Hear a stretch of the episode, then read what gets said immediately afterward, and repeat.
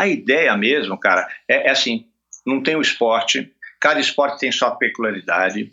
Né? Eu gosto de alguns esportes, mas todo esporte, não importa se a pessoa for apaixonada, se ela tiver otimismo, se ela tiver comprometimento, determinação, né, ela na verdade está estruturada para poder chegar em algum lugar.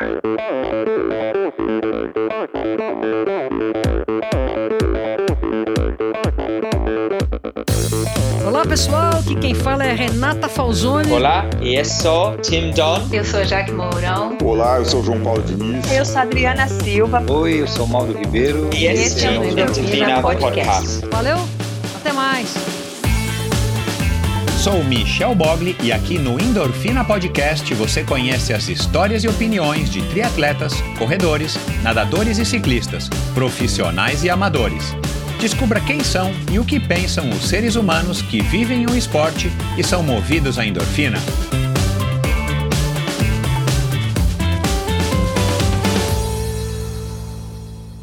Olá, seja bem-vindo a outro episódio do Endorfina Podcast. Quero começar agradecendo a todos vocês que têm maratonado os episódios do Endorfina, vocês que têm me escrito, mandado mensagens aí no direct, feito postagens no Stories do Instagram dizendo que estão quase zerando, alguns já zeraram, uns estão para zerar, tem gente que está fazendo, enfim, num processo é, mais seletivo, vai ouvindo primeiro os que já conhece e tem maior interesse para depois ir ouvindo os outros. Tem gente que está ouvindo na sequência, enfim, está sendo um barato, um prazer aí interagir com vocês. Então, muito obrigado a todos vocês. Obrigado, claro, a você que ouviu os episódios, principalmente das semanas passadas, né?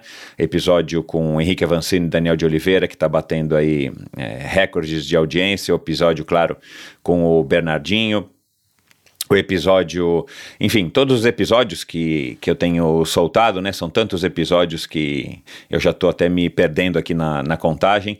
Felizmente, é, não faltam convidados, não faltam sugestões de convidados. Aliás, eu tenho recebido mais do que nunca. Eu fiz outro dia uma, uma lista eu estou com aproximadamente aí 20 é, homens e, e umas 14, 16 mulheres para entrevistar. Então, se você tem mais sugestões, mande para mim, eu estou respondendo aí a todos vocês.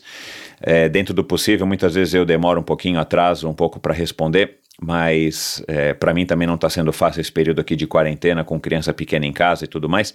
Mas vamos lá, eu agradeço então a participação, encorajo vocês a participar e uma coisa que eu tenho dito aí para muitos de vocês que interagem comigo, agora mais do que nunca eu conto com a ajuda de vocês para levar o endorfina para mais e mais pessoas, mesmo que sejam pessoas que não sejam atletas propriamente dito ou que não tenham um interesse específico em triatlon, natação, corrida ou ciclismo, é, ou provas de aventura, enfim, mas que tenham interesse em conhecer opiniões e ouvir ideias interessantes como as que a gente pode ouvir na semana passada, por exemplo, com o Daniel e, e o Henrique Avancini, uma discussão, um bate-papo muito legal, ou claro, com o próprio Bernardinho.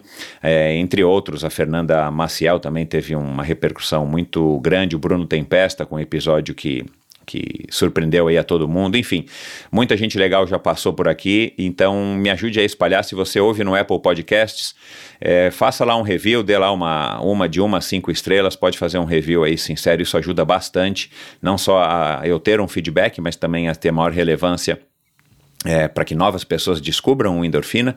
E se você ouve em qualquer outro agregador de podcasts, quer dizer, você ouve né, em qualquer outro agregador de podcasts, se você clicar no botão assine, siga, que é aquele que você automaticamente vai receber toda segunda e toda quinta-feira um episódio no seu, no seu smartphone, né?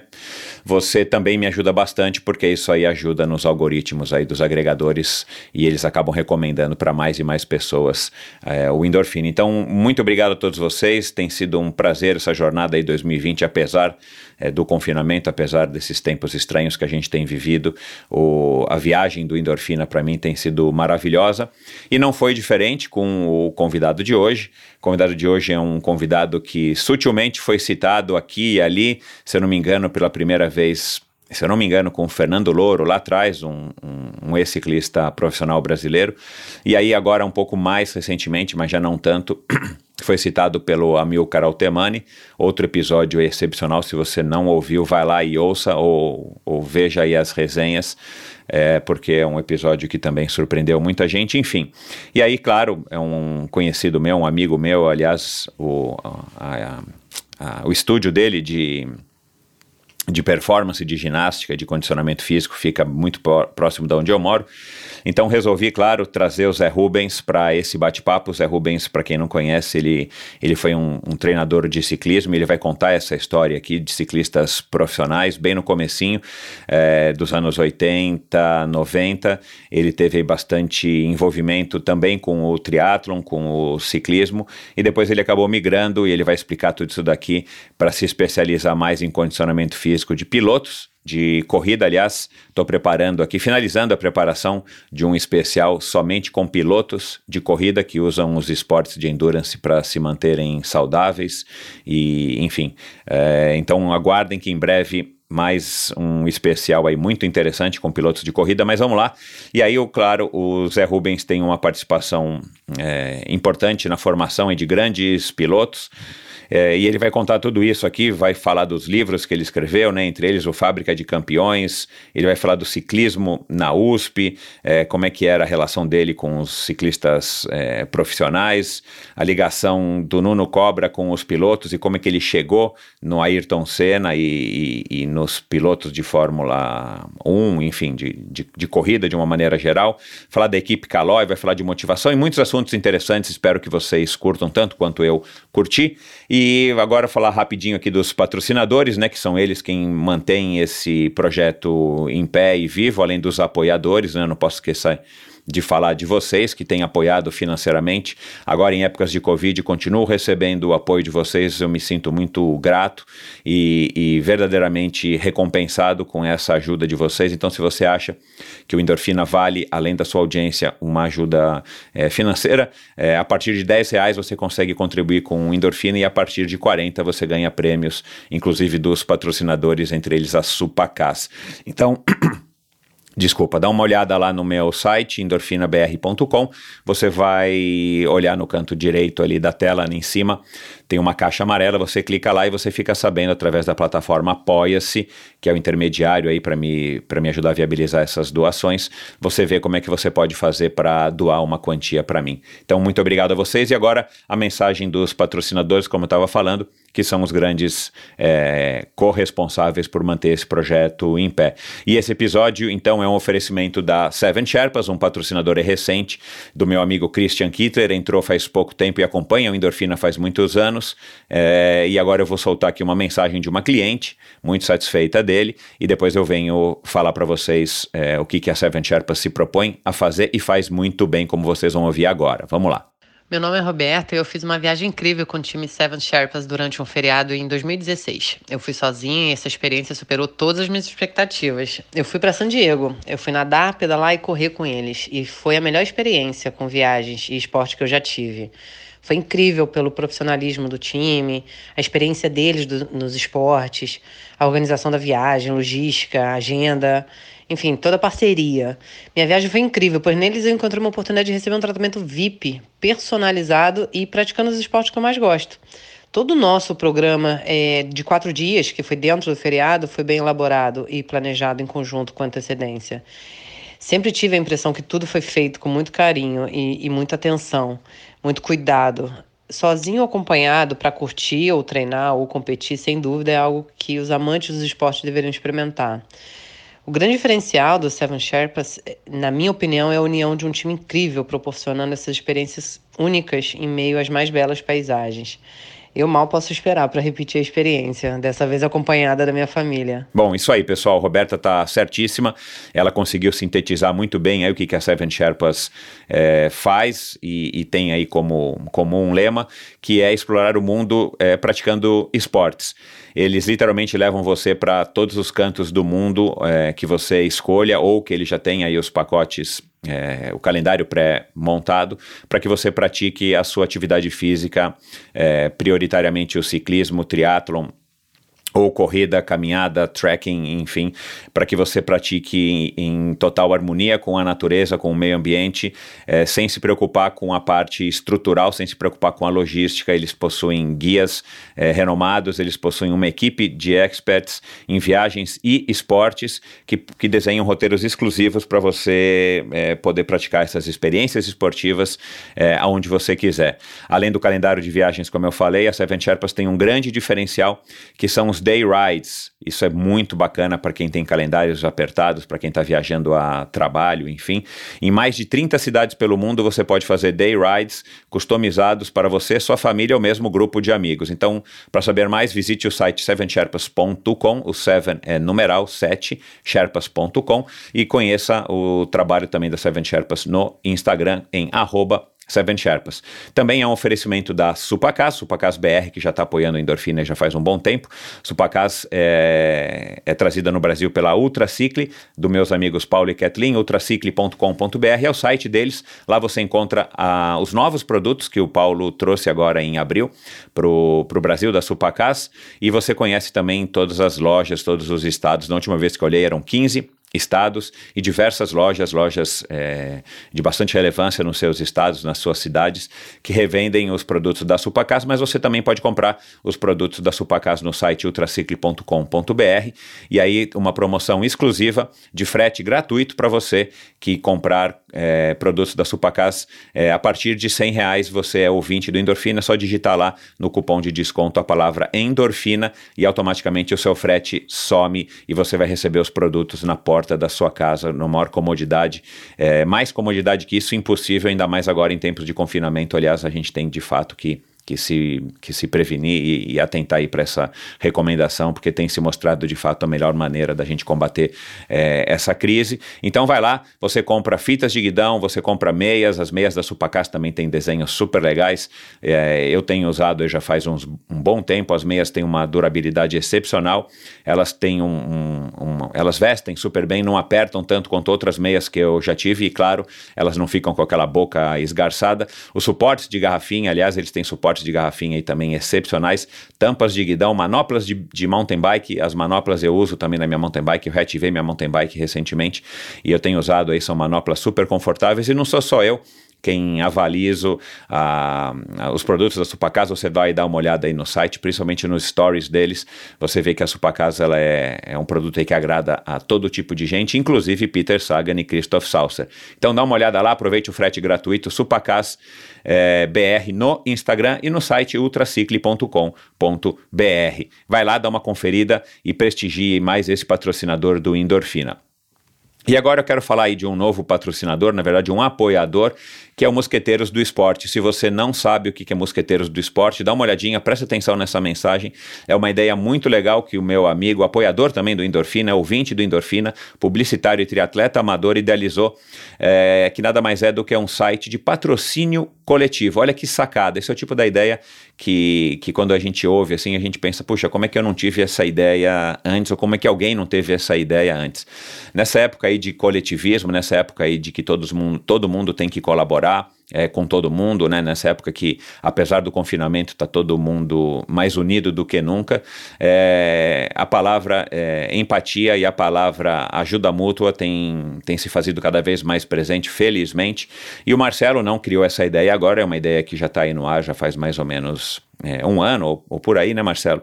É, enfim, eu conheci essa ideia no ano passado e, e, tenho acompanhado, batido bastante papos aí com, com o Marcelo. E uma ideia muito interessante que nada mais é do que você apoiar um atleta profissional é, particularmente do triatlon ou do judô ainda, mas você apoiar um triatleta profissional que está início de carreira, que está naquela fase que está ainda batalhando aí para conseguir fechar as contas no final do mês, é, mas, mas já demonstra resultados expressivos e está é, em busca de patrocinadores, você pode também doar uma quantia para ele, só que essa doação é muito interessante, o Marcelo fez uma parceria com um clube de descontos, então você doa para o atleta que você escolher, você abre lá o site Mosqueteiros do Esporte com.br e você conhece aí o perfil dos atletas que estão na plataforma. Você olha o, o escolhe, perdão, escolhe o, atleta, o, atleta, o triatleta que você é, acha que merece. Você faz aí uma investigaçãozinha na carreira dele, enfim, é, ouve podcasts com ele aqui, você lê, você procura saber mais sobre ele. E claro, você simpatizando com esse atleta, você achando que vale a pena, você doa a partir de 25 reais por mês e automaticamente você passa a ganhar cupons de desconto em vários parceiros comerciais comerciais que tem ali no site do Mosqueteiros do Esporte, é, entre eles grandes varejistas, clínicas de de saúde, enfim, tem uma série de serviços e é, prestadores de serviços e varejo que e lojas do varejo que você consegue ter descontos. Muitas vezes os descontos superam o valor que você investe.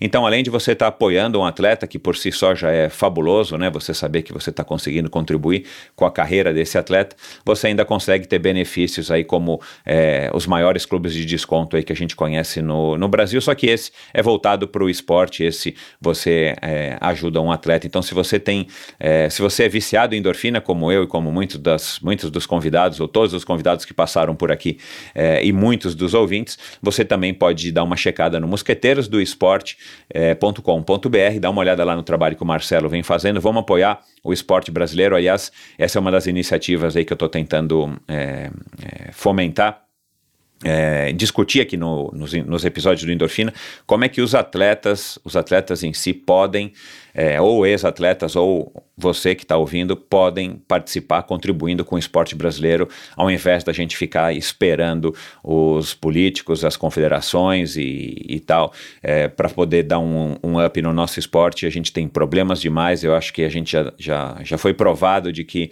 é, das, das organizações políticas está difícil não, seja por incompetência, seja por falta de vontade, ou seja mesmo por falta de recursos, muitas vezes, como é o caso é, de algumas confederações aí mais próximas do, do endorfina, é, eu percebo que falta de fato recurso, sobra boa vontade, sobra boa intenção, é, mas falta recurso, falta é, enfim, falta é, incentivo de fato do governo, então talvez seja um bom momento agora da gente começar a refletir é, e tomar uma atitude para que a gente ajude o esporte nacional a ter mais relevância, principalmente os esportes que eu abordo aqui no Endorfina, os esportes de endurance, que infelizmente é, não estão é, super ruim ou talvez mais ou menos ruim, mas que poderiam estar tá bem melhor isso de fato e, e às vezes o seu apoio pode fazer a diferença na vida aí de um jovem atleta que está iniciando a carreira. Então, dá uma uma checada lá, Mosqueteiros do Esporte no Instagram, Mosqueteiro do Esporte no Facebook, mosqueteirosdoesporte.com.br.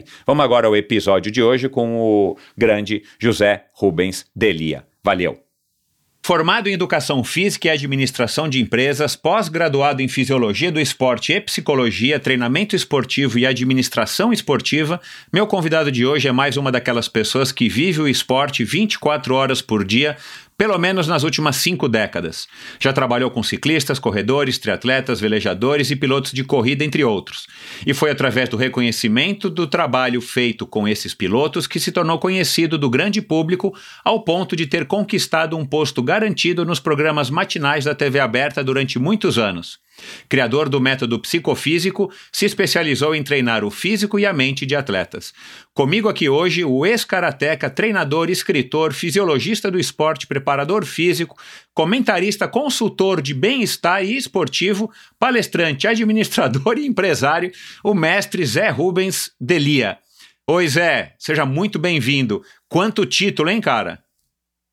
Porra, Michel, que bacana, meu. Acompanho o Endorfina, é, vejo lá os meus amigos. É, na verdade, eu me emociono toda vez que vem um convidado, porque são pessoas maravilhosas e o esporte dessa natureza precisa efetivamente ter essa alma que você construiu. É, fico feliz, você vê que eu vejo que você tem fôlego de nadador, triatleta, corredor, que você conseguiu falar todo o meu currículo. Mas, na verdade, você entendeu? A grande coisa é que eu adoro esporte, adoro ser humano e o meu desafio, na verdade, é, é, é, na verdade, é ajudar as pessoas a, a concluir algum objetivo ou, no mínimo, ficar meu amigo. Bacana, isso aí. Uh, eu, eu, eu, já fiz essa pergunta aqui para outros convidados. Um deles tá, é, é, me vem aqui à cabeça, que foi o nosso ex-candidato à presidência, João Moedo, que também tem aí vários, vários títulos. É, co como é que você se apresenta se você está num, num evento social ou se você vai fazer o check-in no hotel? Ou se você vai aplicar para um visto para os Estados Unidos, como é que você se, se mais se apresenta? Como um ex-karateca, um atual corredor? Como é que você se apresenta? Um escritor, um fisiologista? Olha, não é tudo isso não. Eu sou o Zé Rubens, né? na verdade, que veio para o mundo uh, com uma bronquite desgraçada e as minhas primeiras corridas foi pronto-socorro no colo da minha mãe. Na verdade, minha mãe que foi o atleta, né? E, e isso é, foi muito legal porque é, dessa história nasceu Fábrica de Campeões e ali eu, eu, eu, entendi, quer dizer, o meu legado, quer dizer, a minha, a, o, o, meu propósito de vida é ajudar a, as pessoas a concluírem os seus projetos. Então, eu posso dizer assim, quando eu vou, uh, sou o Zé Rubens Deli, aí se tiver alguma uh, menção, sou um treinador psicofísico, trabalho com o programa Corpo e Mente, dia, diante da minha necessidade, porque só na parte de fisiologia, treinamento, alta performance, treinar o corpo não foi suficiente.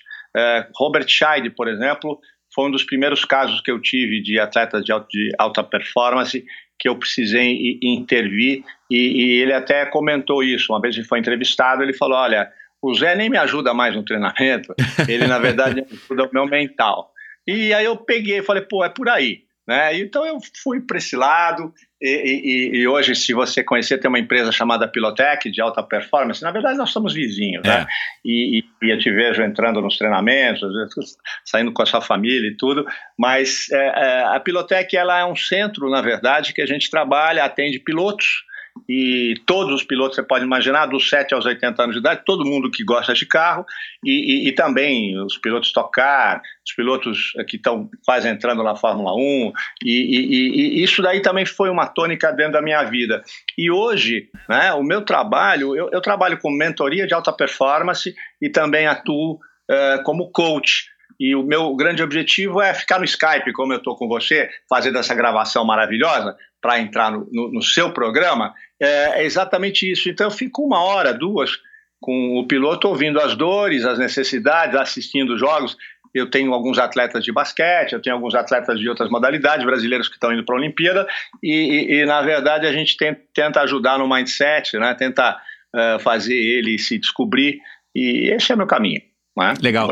Ô Zé, uh, eu tenho, eu tenho aqui alguns apontamentos que eu fiz aqui da nossa, da nossa introdução, mas eu vou voltar nele já já. Mas só para emendar no, no assunto, essa, essa, essa mudança, você vai contar aqui agora um pouquinho do teu começo, mas essa mudança é, pelo menos eu, eu, eu, acho que é uma mudança, né? Você saiu um pouco dos esportes é, do endurance é, formais, eu não sei se o automobilismo é considerado uma modalidade de endurance, você pode depois explicar, mas é, essa mudança para focar mais nos pilotos de corrida, como você acabou de falar, né?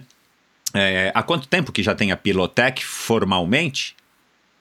É, eu vou dizer formalmente ela tem quatro anos, mas antes ah, da Pilotec. Já, ah naquela época que a gente se cruzava na USP, você lembra, uhum. né? Você estava falando daqueles baita tiro lá de, de 20 quilômetros, tiro de 20 quilômetros, não sei se existe, mas você estava fazendo coisa forte. eu lembro que eu ficava no velódromo Isso. e atendi ciclistas, tinha um projeto uh, da universidade, mil, atendi mais de 4 mil alunos universitários, da USP, Projeto Ciclismo USP, e nos meios dos horários, que isso era de manhã e mais no final da tarde, eu ficava no velódromo treinando uh, ciclistas brasileiros todos que iam para a Olimpíada, todos que estavam envolvidos numa performance de um campeonato simples até um campeonato internacional, mas eu ficava ali fazendo meu trabalho e, e, e, e tinha assim uma aula que eu dava de musculação para uma turma feminina embaixo do velódromo, que era uma academia, é. e o Nuno Cobra corria, uh, atendia o Senna. Ele atendia o Senna na pista de atletismo, que você já treinou lá, né? sim, já fez seus tirinhos. Sim, sim. É, então, e, e, ali, cara, entendeu? O, o, o, Nuno, a gente ficou muito amigo. Uh, o Senna, ele teve uh, a necessidade de fazer os treinamentos dele. E eu, como trabalhava com ciclismo, uh, você, inclusive, divulga muito, tecnicamente você entende muito de monitor de frequência cardíaca, mas naquela época muito antiga, os monitores eram muito pesados e tinha, assim, na Finlândia eu recebia uh, monitores, porque o Francesco Moser bateu o recorde da hora, eu chegava para o Bruno Calói, que eu trabalhava na Calói também, e aí ele me uh, falou assim, Bruno, dá para trazer? Ele trazia para mim três reloginhos e eu vendia um para o Senna, né? Uhum. E o Senna perdeu três ou quatro desse aí, mas porque ele tinha que monitorar e falar lá do lado do Nuno, Nuno, 150, 120, e aí foi essa relação com, com a minha, com, com, com o automobilismo, de certa forma, é, o que, que aconteceu, um, um, amigo meu chamado Luiz Cavalcante, que é, foi comentarista de automobilismo, e, e, na época ele era assessor de imprensa de pilotos, falou, Zé, você cuida de piloto? Eu falei assim, ó, eu vou fazer eles pedalar, pode mandar. Aí, meu, começou a vir, não parou de vir. Então, quase todos os pilotos, do Rubinho a, a todos os outros pilotos que tinham na época, né, os Giafone, André Ribeiro, uh, Alexandre Barros, eu coloquei eles para treinar. E aí eu falei, pô, eu preciso entender esse troço. Aí, lá perto da USP, eu aluguei uma casa, nós fizemos um centro de atendimento só para esses pilotos e atletas uh, olímpicos. E, e, e aí foi, né, cara? Aí comecei a me envolver Uh, fui morar fora, fui acompanhar os pilotos. E o meu trabalho, o que, que eu fazia? Eu levava os caras para pedalar, fazer triatlo onde eu estava. Ah, entendeu? Tá.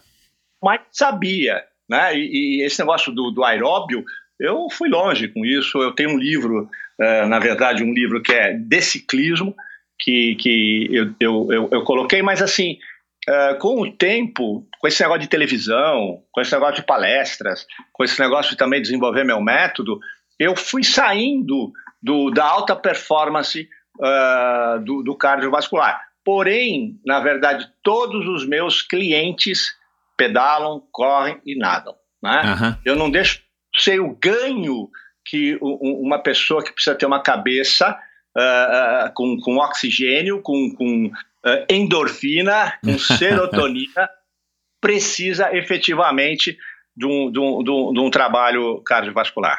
Tá. É, isso já, isso, isso já, com o seu envolvimento no ciclismo, isso já, é, naquela época, já estava sendo aplicado, disseminado, por exemplo, na Europa, né, que, que, é, que é o berço aí do automobilismo, principalmente das categorias mais, mais conhecidas. Ou você que foi. É, ou você não sabia, enfim, mas você foi, foi achando esse o caminho para melhorar o desempenho dos pilotos? É, na verdade, eu acho que assim, foi uma, é, uma coisa quase que natural. Como eu atendia muito o, o, o, o aeróbio, fazia o treinamento uh, de velocistas, bicicleta, corrida e tal, e principalmente a bicicleta, né, que eu, é, é, eu, eu, na verdade, comecei a, a, os brasileiros que estavam aqui, e depois tinha outros pilotos também, que, que, que são amigos dos pilotos, que vinham de fora, ficavam um tempo aqui, a gente acabava treinando, eu colocava os caras para fazer o esporte aeróbio. Tanto é que a gente ia para Bandeirantes pedalar. Uhum. Né? O Bruno Senna, que foi um dos os últimos pilotos a, a, a, a, entrar nesse mundo também, eu fiz ele pedalar, nós fomos para Campo de Jordão várias vezes, levava um monte de ciclista experiente, mas também levava o Daniel Serra, levava, são caras que fazem, por exemplo, o Daniel Serra é campeão uh, absoluto né, é, dentro do, do, do Stock Car. Ele acabou de ganhar mais um título. Ele pedala que é uma beleza, ele corre que é uma beleza. Então, assim, isso daí virou, uh, depois aos poucos, o mundo começou a praticar isso. Uh, não fui eu o, o, pioneiro, não sei quem foi o pioneiro. Eu sei que tinham muitos pilotos, porque a Europa, é, o, o ciclismo é, é forte, é. Né? e muitos pilotos tiveram acidentes, e acidentes graves e tal, e a única forma de se recuperar é a bicicleta, que não tem impacto, né? Então os caras saíam para pedalar, um ficavam amigos de alguns ciclistas e acabavam participando de provas uh, até para ter emoção, porque o piloto gosta de competir. Esse negócio é que a FIA, né? Uhum. O, a, o, o, o, que motiva é ficar atrás do vácuo e tal. Então essa analogia sempre teve na minha vida e eu acho assim, depois disso, cara, eu pude, eu pude entender é, que eu não podia ficar só nessa área. Né? Uhum. E aí eu tinha que estudar ciência, eu tinha que estudar uh, comportamento, porque a minha natureza ela foi exatamente voltada para ajudar as pessoas. Como eu te falei, assim, a, a, minha primeira corrida foi lá por causa da bronquite no colo da minha mãe. Essa falta de ar me fez ter, na verdade, uma necessidade. E, e, e eu sei que você vai falar da, das minhas outras atividades, mas assim, o que me mostrou disciplina foi o karatê. Uhum. Você foi karateca dos 13 aos 26, né? Você falou. Isso, e na verdade você lembra, você conheceu o Ricardo Deli, a família Deli, meus claro. primos, mas era meu primo, ele montou a Fórmula, a Companhia Atlética, uh, teve as grandes academias, ele na época era o nosso mestre de Karatê, e quando eu tinha que lá... Que foi um grande karateca, né? Grande, dos melhores, assim, da América, uh, da América, uhum. você entendeu? E também lá fora. Mas o Ricardo, uh, esse negócio da minha vontade de, do esporte, ele me, me transformou num, num, num lutador, eu comecei a treinar, dar aula, e ao mesmo tempo fui eu ia fazer agronomia. Uh, o Ricardo falou: Meu, você está louco? Você já está no esporte que nem doido, vai fazer educação física. aí fui fazer educação física. E aí foi, cara. Aí não parou mais, mas eu posso dizer que, que é sempre bom. O meu, o meu, eu, eu aprendi a, a servir. Uhum. Né? Eu acho que todo treinador, você teve Marcos Paulo, teve grandes treinadores, você também é treinador e tal, você sabe o que é isso. Uhum. Você entendeu? O teu treinador ele tem que ter pulso, tem que ser firme, mas ele também tem que te servir. Ele também, quando você conversa com ele, ele tem que achar uma solução e discutir com você. Então eu fui para trás dessa parte da, do, do, comportamento, dessa parte da, de buscar alguns recursos que, na verdade, começou assim a minha neurociência, um ponto na parede, você ficar de boca aberta olhando ali e ficar ali 15, 20 minutos ali parado e tentando ter o foco, a concentração, porque um dos maiores problemas do ser humano é a questão da tomada de decisão, a controle, controle de impulsividade, atenção, visão periférica, e, e, e a atenção é séria. Uhum. A gente sempre está ficando fora, né? Tanto é que hoje esse programa que a gente realiza, ele vai para uma criança que tenha muito hiperatividade e a gente pega uma pessoa de 80 anos de idade, eu tenho 65, da minha idade assim, que precisa de estímulo, porque o cérebro ele tem plasticidade, né? É, é a plasticidade cerebral, quer dizer, o cérebro, ele, ele, se você treinar e mudar os caminhos, o cérebro gosta de novidade, gosta de desafio, e você não pode, só porque você, você se aposentou, parar de ter estímulo. É isso que te nutre para ter uma pessoa, uma pessoa mais mais uh, ligada no mundo, não é? E o esporte tem um papel fundamental nisso, né, Zé? Tem, tem. Você sabe, né, cara? Uhum. Você, pô, que assim, é, a sua história eu conheço um pouco. Eu sei que você era um avião no Pinheiros, né? Então, já fui, né? Fui, já, teve, já tive minha, minha, minha, minha época aí de, de alto desempenho, sim, mas é, essa, essa, essa tua ligação com os esportes, é, como é que você ingressou no karatê, uma modalidade que não tem nada a ver com, com o endurance, que você acabou se especializando e trabalhando? Conta um pouco para mim e para o ouvinte aqui como é que foi essa tua ligação com o karatê, né? Por que um, uma, uma luta? E, e, como que você acabou depois de formado em educação física? Aliás, você já devia estar formado há algum tempo, né? Porque você, você foi karateca até os 26 anos. Você é, se interessou pelo treinamento, pelo, pelo aí no caso ali naquela época, a, acho que foi o ciclismo, né? O primeiro esporte. Depois acabou virando corrida de rua também, triatlon. Conta um pouquinho aqui pro, pro ouvinte entender melhor a tua história. É, esse é meu problema. Eu falo que eu trabalho com a parte mental, mas eu mudo o roteiro do, do, do entrevistador. Desculpa aí. eu vou te dizer assim: é, é, na verdade, o karatê, é, para mim, foi uma tábua da, da, da, salvação, porque o meu primo, quando eu, eu saí, eu tinha bronquite, tinha uma autoestima muito baixa, tinha medo, né? Uhum. E, e, sempre foi uma pessoa que cuidava dos outros. Então, eu na rua, quando era menino, eu saía, via um menino sendo um, um maior batendo, eu ia lá e apanhava junto. Uhum. Você entendeu? E eu não gostava que um menino, um, um, maior, batesse no menor, ou que houvesse. Eu sempre tentava apartar e eu apanhava no meio. Porém, meu primo falou: vem fazer karatê. Nossa, eu tinha assim uma complexão física magérrima, como tenho até hoje, uhum. sem músculo, sem nenhuma potência. Comecei a desenvolver. Aí fui ver, vendo que eu poderia ter evolução. E fui, fui mesmo. Tanto é que quando eu cheguei na faixa marrom, eh, eu não queria pegar a faixa preta, o Ricardo, meu primo, não deixava. Não, Zé, fica uns três anos aí e vai lutando com faixa preta para se apanhar. Então, eu, eu, eu, eu, senti muita moral, porque assim, quando eu lutava com os caras, eu via que eu tinha domínio, né? Uhum. É, é, luta muito, eh, vamos dizer, tinha, tinha assim, tudo a ver com o meu jeito. Ah, e, e, e, eu gostava de lutar, tem que fazer catar, tem que fazer os movimentos, a disciplina, tudo, mas eu gostava de lutar. Né? Uhum. E, e, e, aí quando eu, uh, não sei se você lembra do Roberto Garita, ele foi professor da, da Fórmula, ele, ele é um cara que parece o Cassius Clay, Uhum. era meu grande amigo, foi meu principal adversário.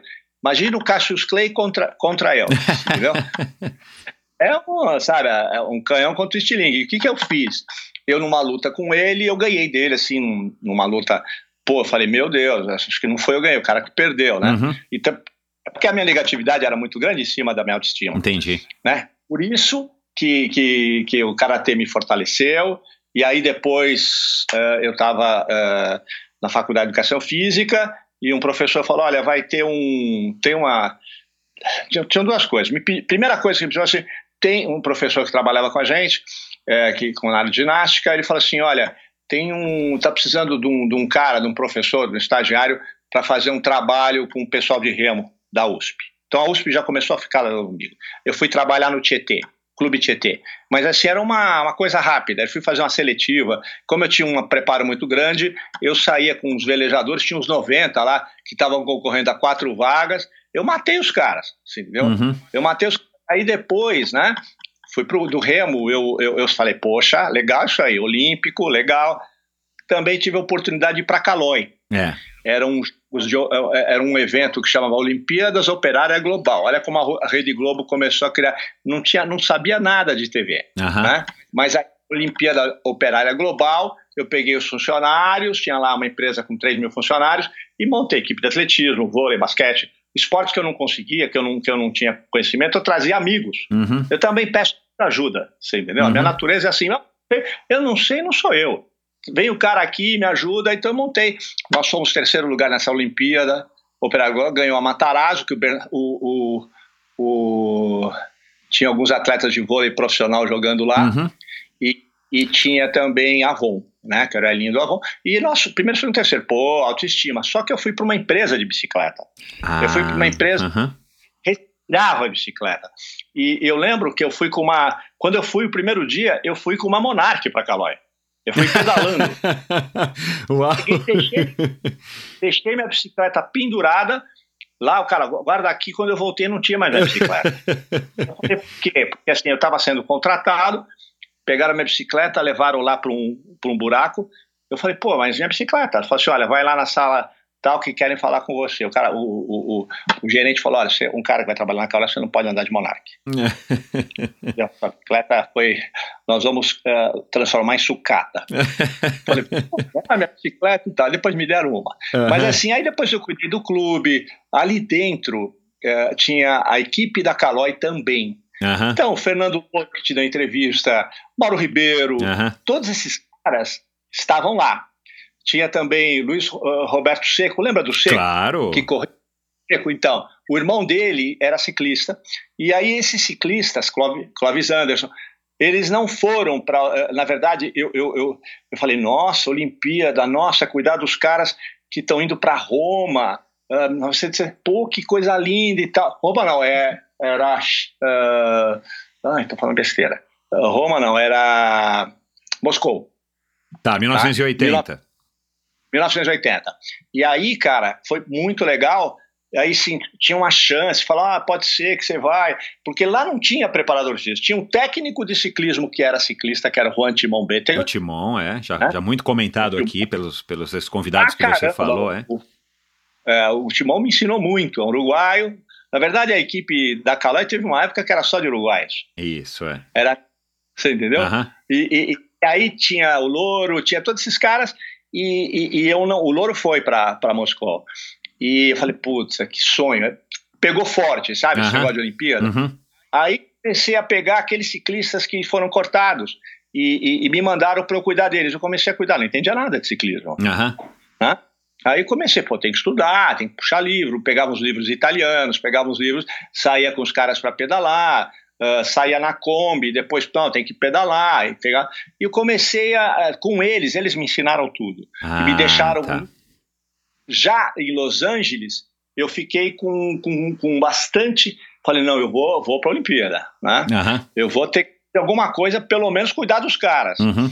Aí muito legal, porque eu, eu fui pro, pro ciclismo, já estava viajando para os eventos fui para voltas do Chile, eventos aqui na América, aí depois fui para outros eventos fora e fiquei muito ligado ao ciclista e fiquei no México, num pré-olímpico do México, que a gente precisava ter uma marca no, no velódromo, uh, que era assim, uh, super impossível fazer aqui, e lá era altitude.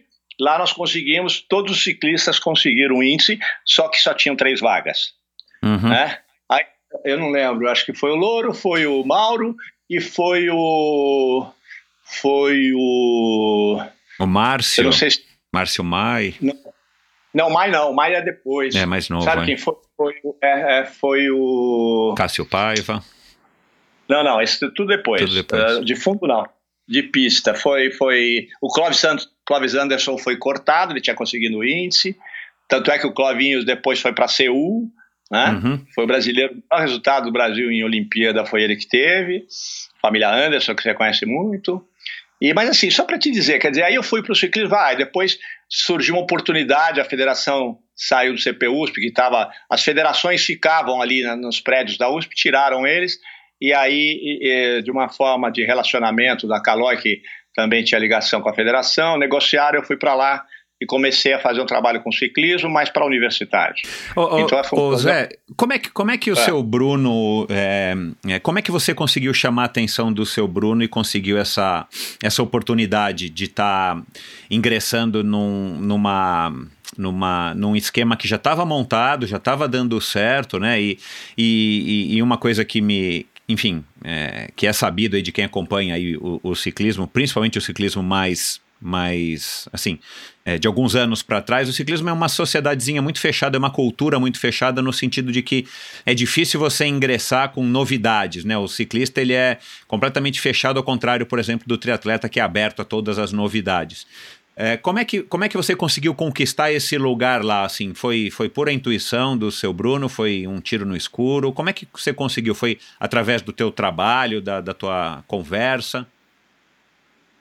Olha, a gente não tem essa, uh, por exemplo, o que acontecia na empresa, né? A empresa era totalmente de, de, de ex-ciclistas, né? As pessoas que trabalhavam na fábrica era acolhido pelo Bruno Calói, então você ia uh, ter o Cláudio Rosa, que era o, o grande cara que, que, cuidava da produção, da, área industrial, tinha outros ciclistas uruguaios que trabalhavam lá dentro.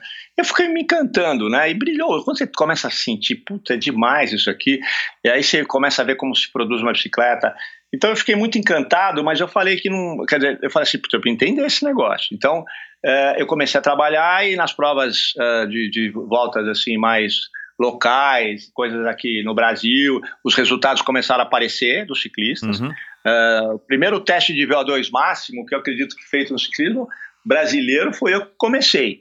E, e, e, e eu fui fazer uh, a fisiologia do esporte na, na, na, na, Unifesp, e aí com o Turíbio a gente ficou muito ligado, eu comecei a levar ciclistas para eles, eles tinham uma bicicleta ergométrica Uh, que não tinha ergonomia, eu já trazia a fábrica para poder ajustar cilinha, ajustar guidão para dar uma ergonomia. Eu sempre fui assim de, de, tentar trazer o melhor da realidade. Isso tudo eu acho que chamou atenção. Aí a gente fazia teste de um engate e tinha uma camerinha assim de TV, o gráfico do, do, do, dos caras ficava na tela. Quando eu levava o ciclista, saía da tela. Eu falava, puta, não sei agora, sabe? Pulava, é uma explosão. Clovis Sanders quase quebrava a bicicleta. Ah, o ciclista que tinha ido para a Olimpíada, que foi para a Olimpíada de Los Angeles, foi Marcelo Groel, que depois virou secretário de esportes, uh, uh, se eu não me engano, numa cidade de Santa Catarina. Uhum. Mas assim, só para te dizer, cara, eu, eu, eu, fiquei fascinado e eu trabalhava 24 horas. Né? Uhum. A paixão e, e, e, a, e, o trabalho. Estudava muito. E, fiquei assim encantado com o ciclismo. E depois reparei que o ciclismo brasileiro ele tinha um potencial enorme. Porém, é, o Brasil não, não é um lugar para a bicicleta é, ter espaço. Uhum. Infelizmente. Né? É. A dificuldade dos caras sair numa estrada, você vai lá para a Itália, você vai para os Estados Unidos, os caras ficam atrás de você se você estiver andando 30 por hora, e se você andar 5 quilômetros, os caras não passam você. Entendeu? Uhum. É uma questão de educação. Então lutei muito contra isso. Tanto é que quando vocês andavam na USP, treinavam, aquelas placas, aqueles totens, eu que consegui, conversando com o seu Bruno, para colocar e ter uma relação de respeito né, da bicicleta com o, transporte. Mas mesmo assim dava uns problemas, né? Às vezes você passava, uh, você estava andando, o, o, o cara se sentia, às vezes era um professor da universidade lá, estava pé da vida com o ciclista porque achava o ciclista folgado. Então, só para te dizer, quer dizer, a bicicleta entrou assim por um, uma luta. E eu percebi mesmo que, que ela me ensinou muita coisa. Né? Uhum. O ciclismo, eu pude, pude trabalhar até como, comentarista, mas eu tenho uma paixão muito grande em Olimpíada, provavelmente ainda devo fazer alguma coisa aí para uma próxima, para essa próxima Olimpíada. Legal. Ô Zé, uh, o triatlon teve uma passagem é, rápida, curta, foi um, uma coisa derivada, porque também dessa época, no final dos 80, começo dos 90, o triatlon aqui em São Paulo estava explodindo, né, entre aspas, é, perto de, uma, de, um, de um esporte que, que não existia, né, ele estava chamando bastante atenção, principalmente dentro da USP, por conta das instalações e de ser um, um, treino até hoje, né, uma referência de centro de treino é, dos, dos triatletas. Como é que foi aí a tua ligação com o triatlon? Então, a ligação do triatlon você acabou de responder, mas exatamente isso. Eu, eu na verdade, porque eu cuidava de ciclismo, né, e precisavam sempre de triatlons, e, e, na verdade me pediam para cuidar do ciclismo no triatlon, eu, eu ia, sabe, eu, eu sabia fazer a coisa, sabia organizar, e trazia ainda pessoas é, que trabalhavam comigo na USP, que eram meus alunos, para trabalhar de status. É, mas o primeiro mesmo foi é, na Praia de Pernambuco, lojas pernambucanas, o, o, Fernando Nabuco, junto com Flávio Arones, que você sabe bem, uhum. eles, eles fizeram esse evento, que era Bovespa, entrava uh, uh, outros apoios, se eu não me engano, tinha aquele Maquilin também que fazia, que pedalava Sim, com eles, é isso. que era o um negócio da, da televisão da Sharp, e tal, que é. tinha Sharp, e, e, e, aí eu me envolvi com os caras, uhum, entendeu? Uhum. Aí me envolvi, pô, triatlon do caramba, achava triatlon muito lindo, assim, falei, pô, e, e aí o que, que eu fazia? Na hora de treinar um, um, um, um, um triatleta, falou, vai nadar, eu fico aqui, uhum. né? Às vezes ficava do lado. E, e o Christian foi assim, né? Fiz o Christian depois do acidente nadar 5 quilômetros na piscina do Paulistano. 5 é, quilômetros para você é um cafezinho, mas para um cara daquele era um problema. Porém, né? Coloquei os caras para pedalar, comecei a me envolver. Aí eh, tinha os triatlons de todos os lugares, ia, ia com o meu grupo, tinha universitários comigo, tinha um, um pessoal que estava debutando. E, e, o triatlon ele tem um nível A, né? É. Você entendeu? É um passo maravilhoso. Aí uh, eu nunca tive problema com os caras que organizavam o triatlon. O Núbio é, é, é meu parente meu. Uh, Núbio, eu preciso de tantas inscrições. Ah, é, não tem, mas arrumava. Uhum. Uh, o Gaioto, ele trabalhava bastante com, com o Gaioto. A gente fez muita coisa junto. Ele tinha aquele Duas Marias, né? Que você participou sim, também, não sei sim, se você é, Triatlon Fazenda Duas Marias, Aí, é. E eu fazia a moto assim para acompanhar o Leandro Nascimento, para dar segurança, porque ele estava na ponta, né? E, e, então, assim, é uma coisa que eu não sei te explicar mas eu sou apaixonado pelo triatlon. Hoje em dia eu trabalho com esse, esse, esse, esse trabalho mental e faço eu e minha esposa, nós realizamos um trabalho e, e então assim a gente tem muito. Um caso de triatlon que o Bernardo Bonjan, que é um atleta que eu trabalhei ele para o Dakar, ele foi uh, um dos empresários que teve um excelente resultado do Dakar quando era na Mauritânia, ele indicou um sócio dele, esse cara do mercado financeiro, Falou, Jéssica, meu, meu sócio está com um problema, ele teve um trauma, quase morreu afogado e, e tal. Pô, conversei com um cara, um tal de Davi, gente boníssima, e percebi que o cara era, foi jogador de futebol. É, corria, corre, o jogador de futebol corre bem. Uhum. Pedal também não tem problema. Mas você joga um jogador de futebol que não tem uma experiência da água, vai morrer afogado mesmo. Uhum. Aí eu falei, depende, ó, pedala pouquinho, corre o mínimo e vamos investir no aprendizado da natação. Aí uh, falei para ele sair numa ginásio de travessia, que vocês fazem isso direto, e falei assim: se você tiver um velhinho te passando, que eu percebi que você é competitivo, deixa passar, cara. Não, não fica, não sente ameaça, vai passar uma tiazinha do teu lado nadando, não ataca que você vai engolir água. E deu certo. o cara tá, tinha uma projeção de 14 horas, fez em 11h30, né? Uau. O Ironman. Então, Uau. Legal. Muito legal. Tem experiências que são maravilhosas. Ô Zé, conta um pouquinho desse teu método psicofísico. Eu acho que eu, que eu sei o que, que é. é se eu não me engano, acho que eu li um, uma matéria, eu vi um programa, acho que na Globo, não lembro, falando disso. Não sei nem se foi o Tony Canan que falou, mas é, explica aqui para quem por acaso não sabe. Então, o método psicofísico, ele, ele faz o seguinte, ele, ele tem uma organização estruturada na parte do corpo, enquanto você está treinando o seu corpo, você está recebendo estímulos sensoriais, uh, uh, você está, o cérebro, ele gosta de uma série de coisas, né? E uma delas, isso aí é a ressonância magnética funcional, porque antigamente se fazia teste no cérebro e, e era uh, só ressonância magnética. Aí o cérebro está parado, está sem atividade. Uhum. Você põe na funcional, o cérebro fica em movimento, em, em, e aí você consegue ver uh, quando as conexões são maiores. E, então, por exemplo, eu, uh, o Fukuda, que foi o cara que trabalhou para o Nintendo, foi um dos primeiros neurocientistas que, que, que, que veio para o planeta para colocar isso no mundo do esporte. Uhum. Né? Ele, ele trabalhou aonde? Você falou Nintendo? No Japão, na Nintendo. Ele era o cara que desenvolvia ah, uh, uh, as inteligências, os estímulos que tinham que ter dentro dos jogos, né? dos jogos dos players. E aí, cara, é, eu, fui, puta, eu fui pegando esse material, fui praticando. Eu, eu sou um cara muito prático. Uhum. Você fala assim, você é, você é cientista? Fala agora só porque eu tenho um grupo, um grupo que trabalha com ciências comigo e tal, e fazem as pesquisas que a gente está definindo aqui na Pilotec para ter para publicar e tudo. Mas eu não, eu sou um cara pragmático. Uhum. Então, o que, que eu fiz? Eu, eu comecei a aplicar todos esses exercícios, coloquei, uh, vamos dizer, quando eu viajava com o piloto, o quarto dele tinha tudo isso. Quando eu viajava com um jogador de basquete, o quarto dele tinha os exercícios. Ele ficava fazendo aquele, aquela sequência de movimentos, falando em voz alta, cálculo simples, uh, uh, fazendo, fazendo com que o seu cérebro tenha sempre um desafio né? não deixar a coisa virar uma rotina, uhum. não deixar a coisa ficar fácil. Né? Uhum. Então, coloquei malabares, uh, uh, colo fui colocando coisas mais práticas na época. Aí, com o tempo, eu fui organizando isso. Uhum. Né? Eu já tenho pelo menos uns oito profissionais formados por mim e a gente vai desenvolver os cursos, nós vamos divulgar esses cursos. Até uma oportunidade estar tá no seu quadro aqui para poder falar, porque assim a ideia é, é, é transformar mais uh, uh, especialistas nesse negócio, uhum. né, para que as pessoas possam. Porque enquanto você está fazendo esporte, está praticando, tem muita coisa que você pode fazer para aumentar. Então, o que, que é o sensorial? Você trabalha com tomada de decisão. Né? Você tem que melhorar aquela. E a tomar decisão de um piloto é uma coisa muito rápida Exato. e tem que dar. Exato. Né? Controle de impulsividade também é o erro. A inibição tem que ser muito importante. Não é? Sabe, você, você vê um negócio, dentro tem que ser segura ou vai, você entendeu? Uhum. você tem atenção. Atenção é quanto tempo você consegue ficar ali. Uhum. Né?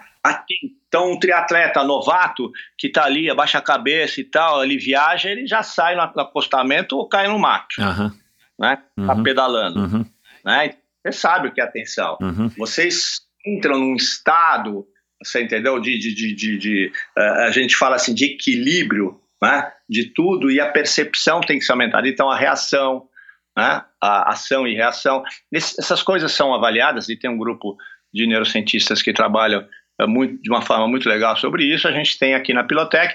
Então esse método ele uh, são oito módulos, né? Para você desenvolver o cara e os clientes que vêm, então fala assim, vem um menininho, aí o pai fala assim, ó, o pai chega assim, ó, meu filho, como é que ele está na escola? Aí o pai fala, tá, não, ele não, putz, ele tem dificuldade em matemática e tal. Pô, se, se você tem dificuldade em, uh, pelo lado cartesiano, a sua vida não vai ser legal.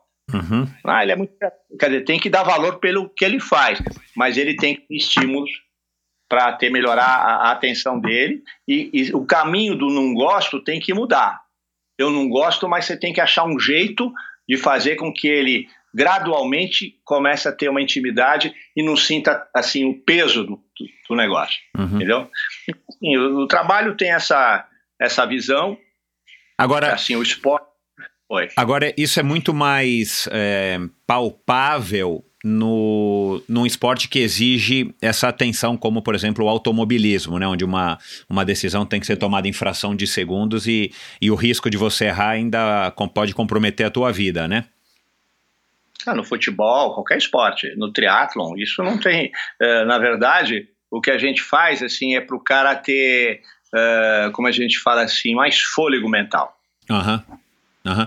Eu, eu vi uma vez, é, talvez o ouvinte que, que esteja mais ligado no triatlon já viu isso, se eu não me engano foi no ano passado, 2019 ou 2018, um dos nossos melhores triatletas de longa distância, o Thiago Vinhal, um mineiro, ele, ele treinando, é, fazendo rolo, né, o que a gente chamava antigamente de turbo, é, com uma vise, com uma, tampando os olhos, né, com um tapa, um veda-olho e, e fazendo tiros e tal. E ele, ele postou alguma coisa que era assim, era para treinar justamente a mente, para o cara ficar mais focado, voltado para ele mesmo e não se distrair que seja com uma televisão e, ou qualquer outra coisa que tenha na, no seu campo de visão. Isso é, também faz parte do treinamento psicológico, por exemplo, que você é, criou? Sim. Mais ou menos é, isso? É, são, a gente faz uma colagem de, de, de teorias, o, o, o, manter o cérebro vivo. Uhum. E quando você trabalha os sentidos, os cinco sentidos, então você inibe a visão. Ou coloca um, um Senatec, um óculos que fica piscando, variando e tal, e quando você tira, você faz assim, bum, aí você fica com uma atenção que vai durar pelo menos mais tempo. Ah, que né? legal, cara. É, então, quando você uh, uh, inibe a visão, porra, e fazendo rolo, além do risco, você tem que ter uma percepção. Você vai usar o tato, você vai usar o seu olfato, os outros sentidos que não foram usados depois, os mais são audição e visão, certo? Uhum. Certo? Mais usados, mas o tato, o, o, olfato, era só na época dos primitivos lá. Uhum. Né? E você, aqueles caras entendiam que ia chover, tudo pelo olfato, pelo tato, eles sabiam o que ia acontecer. Quer dizer, então, a gente tem um potencial que está adormecido há muito tempo. Uhum. E se você aumentar isso, ele fica mais sensível, ele fica mais. E você ativa mais o seu cérebro. Uhum. Né? Que legal. Quando você. É. Então, são técnicas, uhum. né, que de, de, várias, de várias áreas, de dois americanos. Que, que trabalham com, com isso, de outros. Eu fui pegando isso tudo e falando, bom, o nosso método é psicofísico porque ele é um, ele tem tudo, uhum. né? Uhum. Ele, ele, eu não tenho problema de passar o método e também não pegar o conteúdo do outro e colocar o outro, mas sempre falando quem é e, e, e mostrando para o pessoal que, que, é uma possibilidade. No método psicofísico, o que é legal é que o cara segue uma linha e depois a criatividade dele vai, ele vai aumentar cada vez mais a programação, porque a criatividade ela é bem-vinda. Uhum. Você, é, você considera esse teu trabalho ou, ou o trabalho aí da tua é, o conjunto aí da obra da tua carreira, né, desde esse comecinho, é, você falou aí agora no começo é, que você quer ouvir, que você fica no Skype é, ouvindo, entendendo os problemas para poder ajudar os atletas e não é só um trabalho de treinador é, do aspecto físico. Quantos. E, e, eu, e eu enxergo muito isso na, na profissão de educador físico, né? Seja com, enfim, numa assessoria esportiva com atletas do dia a dia, amadores e tal, seja no, no alto desempenho.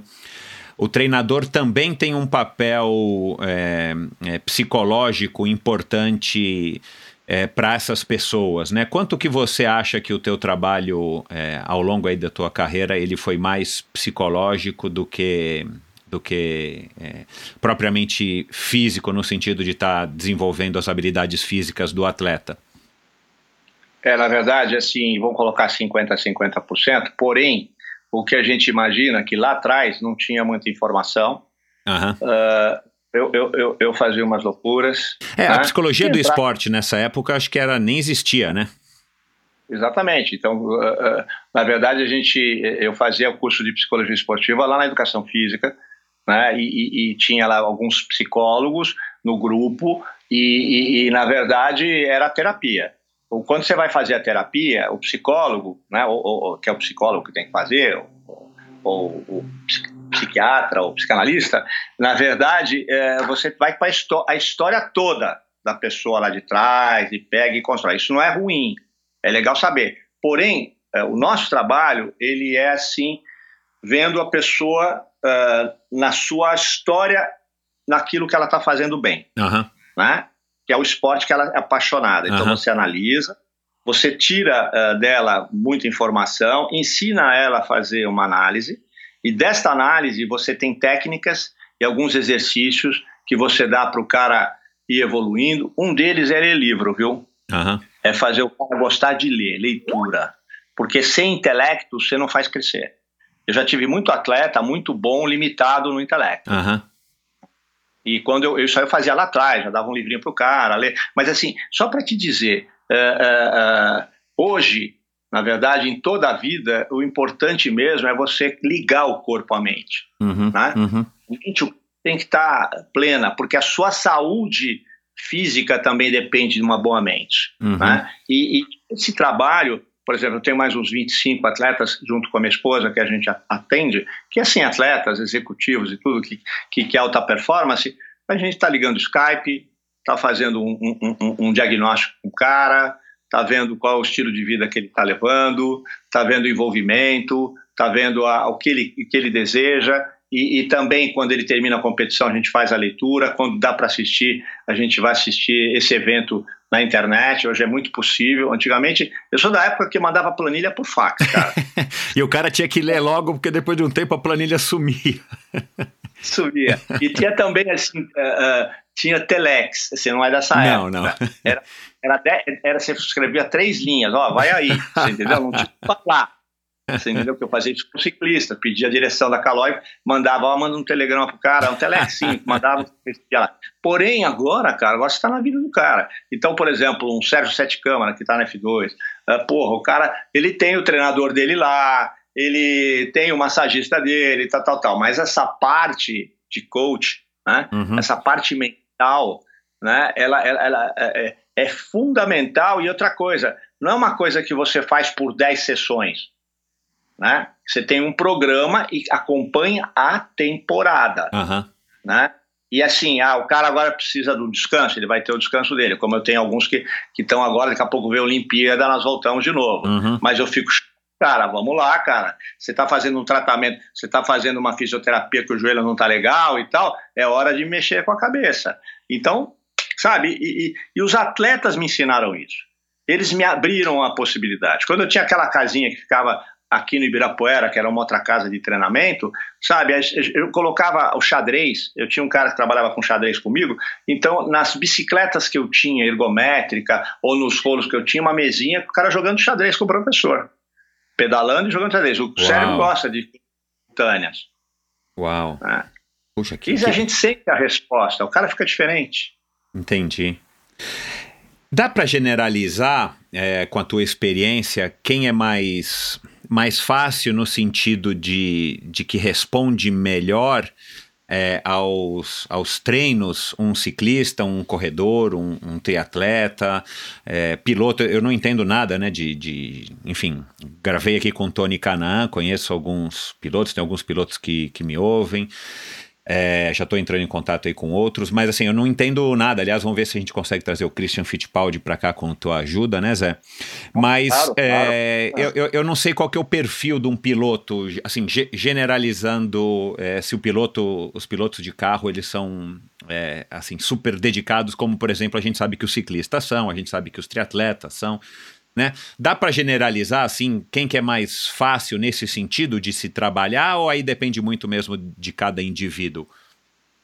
Eu acho que assim, tudo, tudo tem a ver com a estrutura do cara, da de vida, tudo tem a ver com o comprometimento dele, tudo tem que ver com, a ver com a paixão.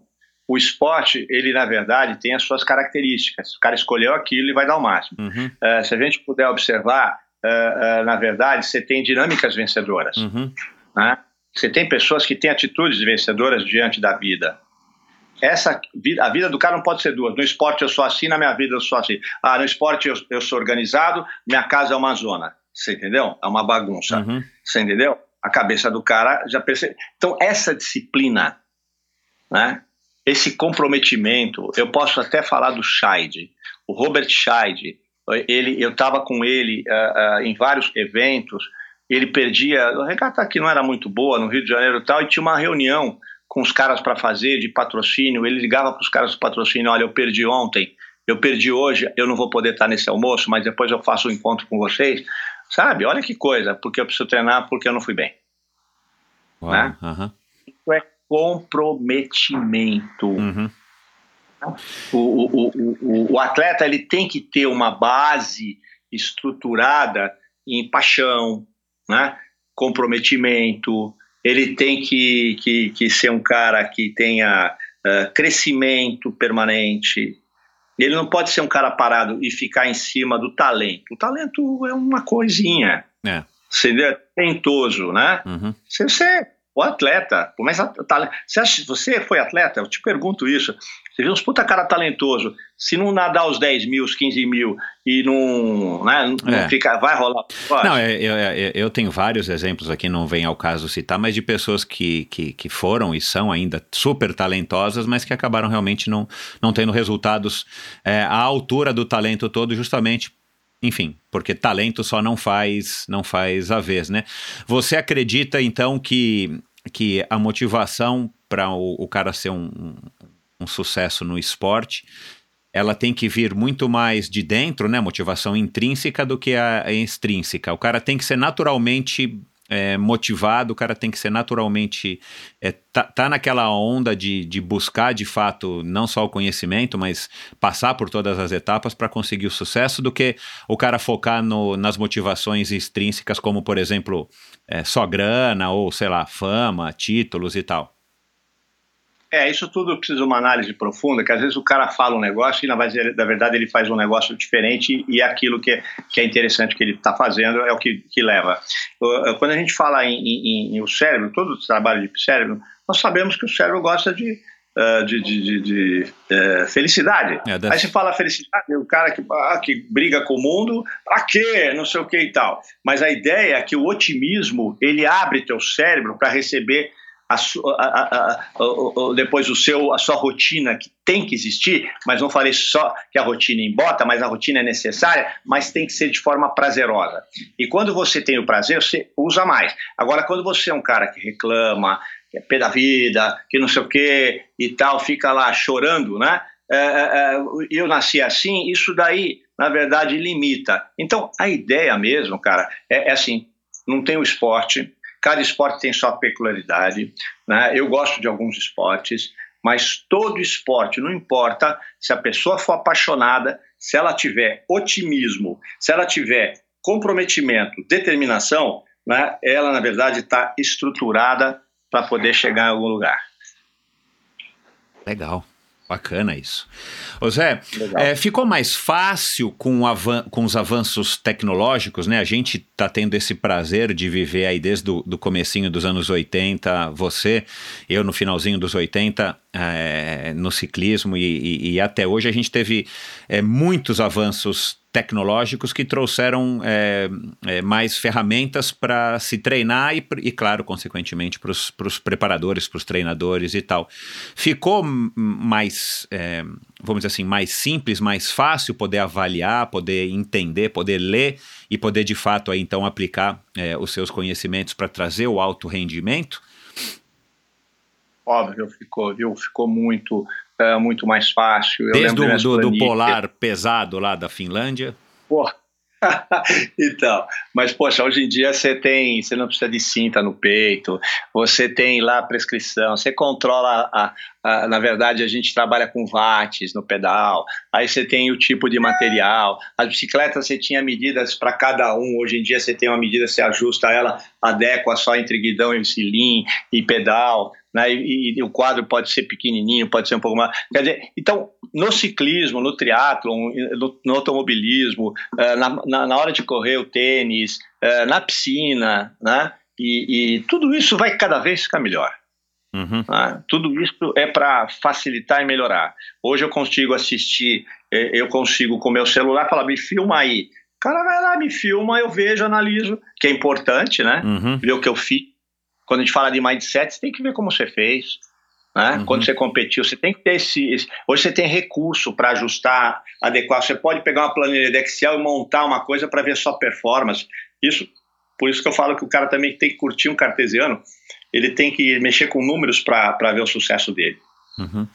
É, existe alguma, alguma estatística ou alguma coisa que você tenha conhecimento, alguma pesquisa é, com relação à incidência de lesões no esporte de alto rendimento é, e, e, a relação com as novas tecnologias ou alguma coisa no sentido, sei lá, nos últimos 10 anos o número de lesões é, em atletas de alto rendimento caiu por conta justamente do avanço da, das tecnologias, dos métodos de, de treinamento e tal? É, ou isso não é ainda, não é ainda fato, não, não existe?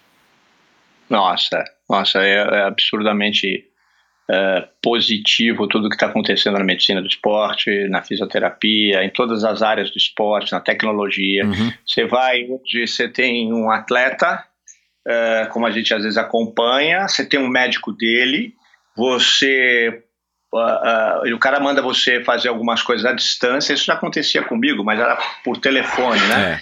É. Então faz uma análise do cara, é, vai por aqui num tratamento médio, vamos dizer. Estou com o Eduardo Ramírez no Mundial de Mountain Bike, como eu estive, num, numa competição que nós fizemos em, em numa outra montanha, antes de ir para o Mundial uh, em Mammoth Lake. É, é, lá ele teve uma baita dor na coluna e, e, e, eu fui orientado pelo médico pelo telefone.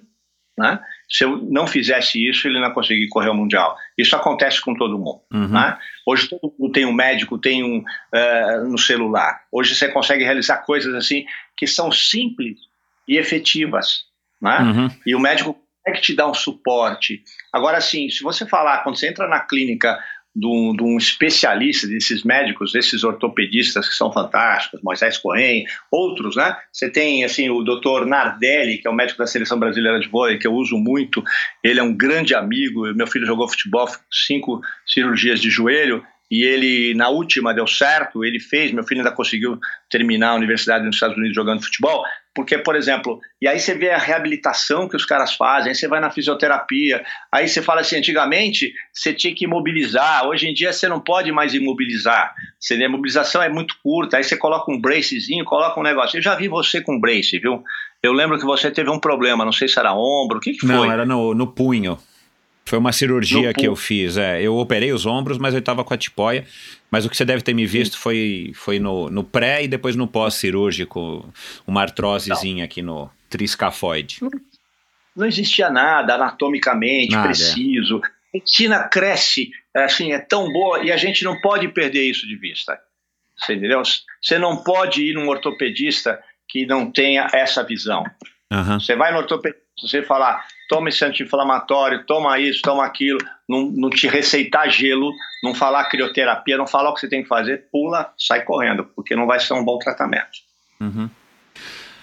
É, voltando aí a, ao triatlon, ao ciclismo, vo, você acha que, pelo que você acompanha, você acha que a gente está caminhando para frente com esses esportes, apesar enfim, de todos os percalços né, que o esporte brasileiro, principalmente esses esportes menores, é, enfrentam, como é, outros esportes? Ou você não tem acompanhado? Como é que é a tua leitura hoje do, da cena, da, desse, desse boom também das corridas de rua, né, que você também presenciou desde aquele ah. comecinho e tal? Como é que você avalia aí a, a os últimos, as últimas duas, três décadas aí do, desses esportes? Olha, vou dizer o seguinte: eu acho que, como você trabalha com o mental de atletas, automobilismo e tal, um bom mental para você ajudar e, e, fazer com que o cara evolua é do Ironman, é do triatlo. Uhum. Você entendeu? Porque assim, é, não é fácil que esses caras falem.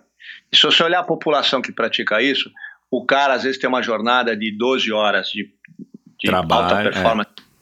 preta. O cara viaja pra caramba, né?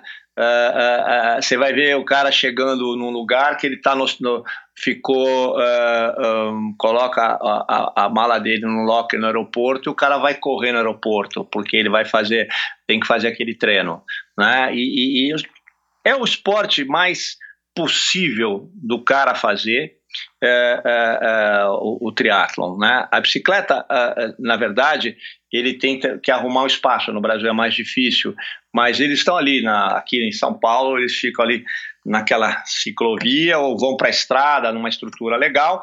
Mas assim, o que eu imagino, certo? Eu acho que tende a crescer. Esses dias eu tive com o Carlinhos Galvão.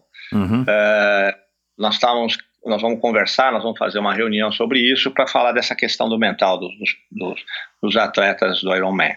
Porque assim, é, sabe, é cara com, com 20 anos de idade, 30 anos de idade, tem cara de 70 anos de idade fazendo Ironman. É. Você entendeu? Uhum, e, e, e, e, tem gente que, que é muito sedentária que de repente vira um, um Ironman, vira um triatleta. Uhum. Né? E, só tem benefício isso daí a vida do cara muda totalmente. Ô, né? Zé, nesse sentido, a maratona ainda tem esse papel no seu, no seu é, ponto de vista? Porque a maratona, claro, é muito mais popular do que o, o Ironman, né, dentro do, das suas modalidades, a corrida e o triatlon, e a maratona ainda é, é pelo menos eu acredito que ainda seja um grande desafio para muita gente, né? Até por conta do número de pessoas que pratica. A maratona, você acha que, embora dure muito menos do que um Ironman, também oferece esse tipo de estímulo para as pessoas é, do nível amador? Eu acho que a maratona é o primeiro acesso, viu? Uh, para qualquer coisa nesse sentido.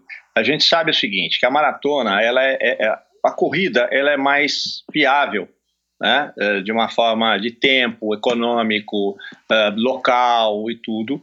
E, e acompanhei muito tempo transmissão de maratona junto na Globo com Walter Nogueira, a gente fez muita coisa junto, e, e, e, a Maratona de São Paulo, essas maratonas, elas, na verdade, cada vez mais, a corrida, a corrida ela é, ela é muito possível, mas o que a maratona, quando a gente fala de, de oxigênio, de VO2, de uh, atividade musculoesquelética, é, é, se você, você, precisa de um preparo e precisa, você precisa de um treinador e você precisa saber é, você nasceu o quê? Para correr uma média distância, uma longa distância, só que quando você entra nos 42, é, é um planejamento. Então todo mundo precisa entender que uh, tem que ser organizado, tem que ser orientado, porque é muito lesivo. Né? Uhum. Todo esporte que você. É bicicleta mesmo. Você começa a pedalar. Ah, os caras pedalam 20 km, 30 km. Tá, isso, legal. Mas aí você começa a pedalar uh, eh, para valer, você precisa ter várias coisas ao seu redor, vários suportes ao seu redor. E esses treinadores que ficam na USP são maravilhosos. Aqui em São Paulo, lógico que você tem o programa no Rio de Janeiro também. Todo lugar você tem lá aquele pessoal. Inclusive, é uma forma de você fazer uma coisa mais organizada. Né? Uhum. Zé, para a gente ir encerrando aqui, como é que. Ah, antes da gente falar das redes sociais, o, o, nosso automobilismo, agora que, que a gente perdeu um piloto na, na Fórmula 1, o nosso automobilismo continua dando bastante frutos aí em outras categorias? Olha, no, o Brasil, ele tem, na verdade, existe uma paixão. Essa paixão, é, ela foi difundida desde os tempos lá de trás. Uhum. Mas assim, um, um, um Emerson, um Fittipaldi, né? Uns Piquets, né? Inclusive tem muita relação com o Nelson Piquet, que adora esporte também. E, e, e, e, aí você vem uh, para esses jovens que estão aqui, o Barrichello também tem uma influência muito grande no automobilismo, o Massa, o Tony Canaan, quer dizer, todos esses caras, eles todo mundo se inspira nesses caras. Uhum. Se eles se, e, e, e existe, quando eu, eu, falo com os pais, né? Aí você vê que isso é uma paixão de pai, tá? Como esporte em geral. Uhum. Mas só que é um esporte caro. É um esporte caro, é. né? É um esporte que. E, e, se, se o pai se apaixona, o cara vai se virar. É, é muito difícil conseguir patrocínio, mas o cara acaba tendo que se especializar nisso. E se o filho começa a dar certo, cara, aí o cara porque todo mundo sonha, porque é o sonho do, do Senna, né? Não falei do Senna, mas eu deixei por último. O Senna foi um grande modelo de ser humano. Né? Ele foi um cara que mostrou, deu aula o tempo todo de como é que você se compromete. Tem um, sabe? Então, assim, você vê, é, é, eu, por exemplo, tenho alguns, uh, tenho alguns clientes aí que o cara fala, eu sentei com o Senna, conheci o Senna, aí tal, aí você vê que a história do automobilismo nasceu ali, dessa paixão. Aí o filhinho nasceu, começou, o pai começa a influenciar, dá um brinquedinho, tal, tal, tal, e vai, vai, vai, chega uma hora, tá lá no kart. Aí você vai lá no, no cartódromo do Giafone, aqui em Interlagos, né? Pô, é muito lindo. Você pega uns bebezinhos andando no carro, daqui a pouco tá tão um querendo outro, e nós vamos ter um mundial de, é, é, em Birigui. É um mundial de kart em Birigui. E esse mundial, nós estamos preparando um, um, um, um atleta que nós já fomos, uh, já cuidamos dele lá no passado, chama Rubens Carrapatoso, o Carrapa. Uhum. Ele treina aqui comigo e falou: Zé, me inscrevi, vou correr. Mas não vai correr no, na categoria veterano porque não tem. Ou é a, a, a, principal ou é a molecada. Ele, e vai lá, e vai com tudo. Né? E, e, e, e na verdade, o kart é, é a base de tudo no automobilismo. Uhum, né? uhum. Depois do kart vem as categorias. E o automobilismo no Brasil, se fala assim, as categorias. Nós temos poucas agora, mas estão surgindo outras. A gente está uh, também tendo o F4, categorias que já são populares. Os Estados Unidos tem, Europa tem, Alemanha tem, e nós temos brasileiros, né? Jean Petekoff, Caio Collet, que é um menino que você pode ficar atento também, que, que daqui a pouco vai aparecer uh, de uma maneira forte lá na frente, já está evoluindo. E esses meninos têm uma baita estrutura. Tem um, um empresário, o cara que cuida do Caio Collet, é meu grande campeão do mundo, né? Uhum. É, é, é, que nós tivemos aqui no Brasil. E, e, é, muito, é muito interessante porque o Gastão Fragas, ele foi campeão do mundo, ganhou uma competição importante, tinha os pilotos que depois foram para a Fórmula 1, ele não foi, mas depois ele começou a cuidar de pilotos e hoje é o cara que tem uma relação muito grande com, com, com toda a estrutura da Fórmula 1 lá fora e junto com o Carrapa também que faz trabalho. Eles são, viram empresários dos caras, sabe? Uhum. Legal. Mas tem futuro, tem futuro. O Brasil, uh, uh, todos que estão aí têm chance e o Brasil precisa urgente ter um, um, um piloto na Fórmula 1. Para poder alavancar ainda mais, né? É, para poder dar um entusiasmo, continuar o nosso entusiasmo. Entendi.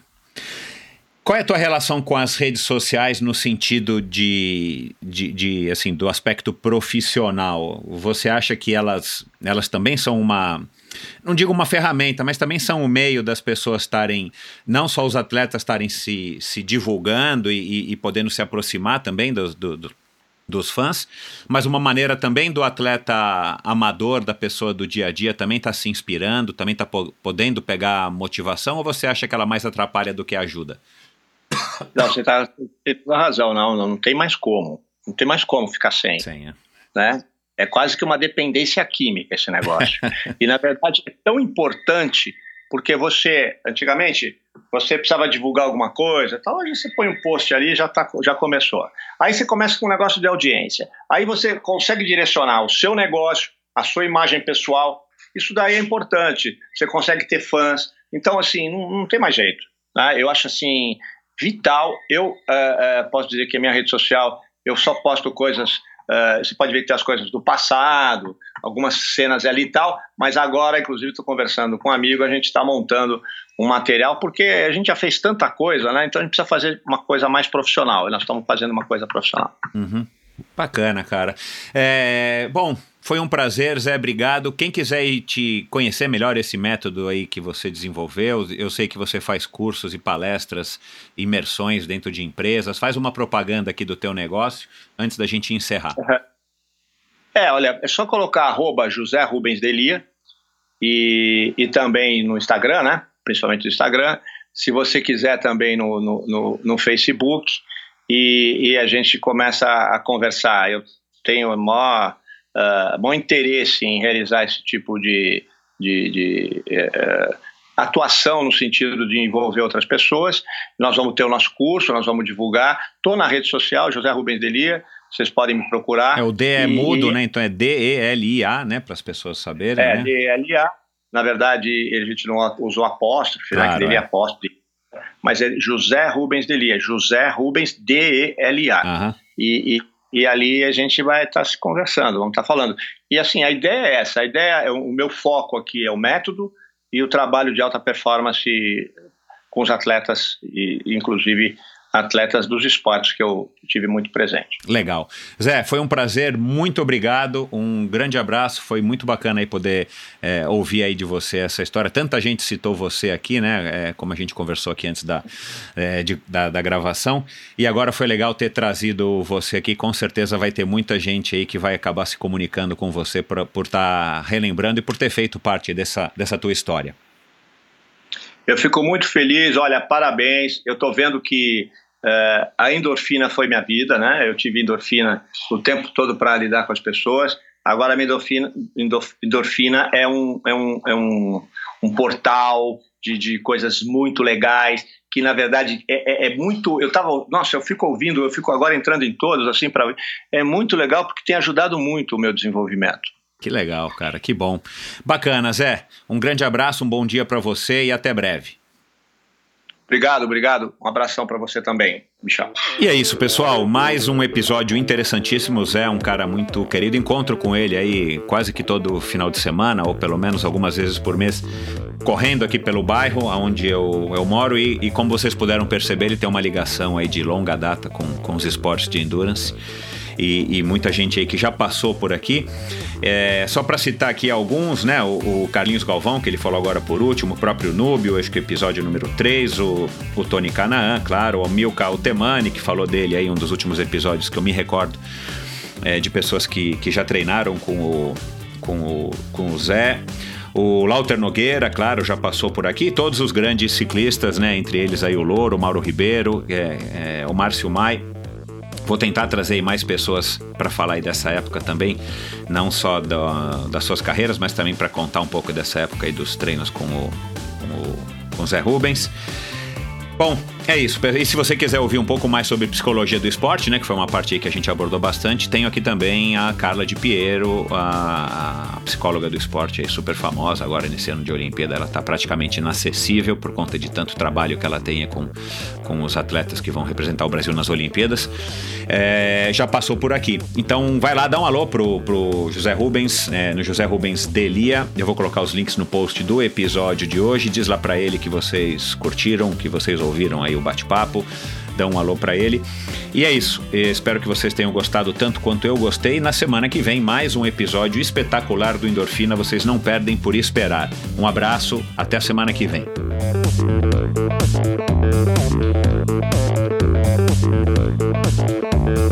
Esse episódio foi um oferecimento da Supacas. Supacas no Brasil é importada pela ultracicle.com.br e você confere todas as novidades e os produtos da Supacas aqui no Brasil através do site ultracicle.com.br. Acompanhe as novidades também da Supacas no Instagram supacasbr e você confere aí todas as novidades na linha de produtos excepcionais que a Supacas faz, entre eles as fitas de guidão, as luvas, as meias, os suportes de garrafinha, selins e uma série de outros produtos que você encontra somente nas lojas especializadas, hoje em 15 estados do Brasil e no site ultracicle.com.br. Dá uma conferida, você que é ouvinte do Endorfina tem frete gratuito para compras a partir de 100 reais. Basta digitar Endorfina no campo do cupom de desconto antes de finalizar a sua compra e automaticamente você vai receber a compra em casa, no conforto do celular, sem pagar um centavo por isso.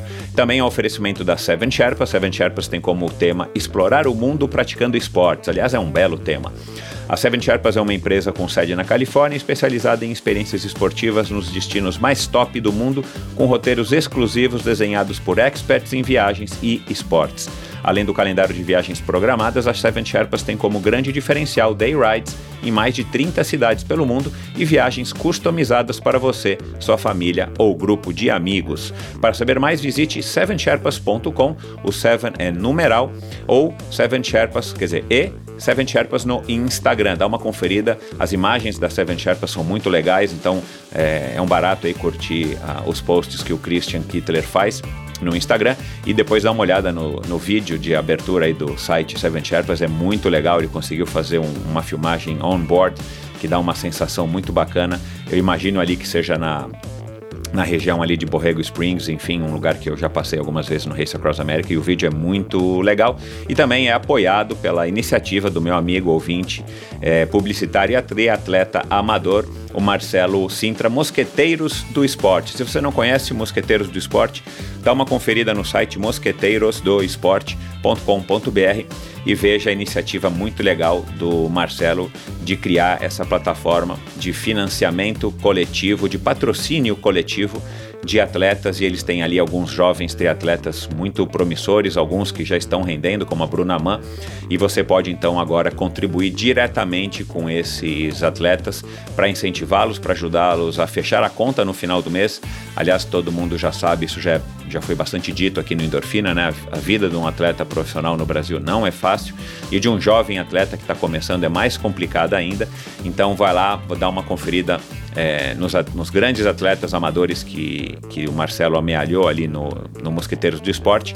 Escolha o seu e faça sua doação a partir de R$ reais e em contrapartida, além de você, claro, agradar e incentivar e apoiar, demonstrar o seu apoio para esse atleta que você escolher, você ainda tem a chance de ganhar grandes descontos em diversos é, estabelecimentos comerciais, prestadores de serviço, lojas de varejo, lojas de esporte, enfim, e você é, ganha cupons de desconto nessas lojas para que você possa, fazendo suas compras, economizar muitas vezes mais do que o valor que você está investindo por mês nesse jovem atleta. Então dá uma conferida lá, Mosqueteiros do Esporte Mosqueteiros do Esporte no Instagram e Mosqueteiros do Esporte no Facebook. Vamos lá, esses são os grandes parceiros, apoiadores do, do Endorfina Podcast. Vamos prestigiá-los, que eles também são empresas que acreditam no esporte nacional. Obrigado por ouvir esse episódio do Endorfina. Acesse o endorfinabr.com, vá no post do episódio de hoje para conhecer um pouco mais sobre o meu convidado e alguns assuntos abordados em nossa conversa. Lá você ainda encontra todos os episódios do Endorfina. Siga o Endorfina BR no Instagram e confira imagens inéditas e inusitadas dos meus convidados. Participe enviando comentários e sugestões. Se você curtiu, colabore assinando Endorfina no seu agregador de podcasts preferido e compartilhando com seus amigos.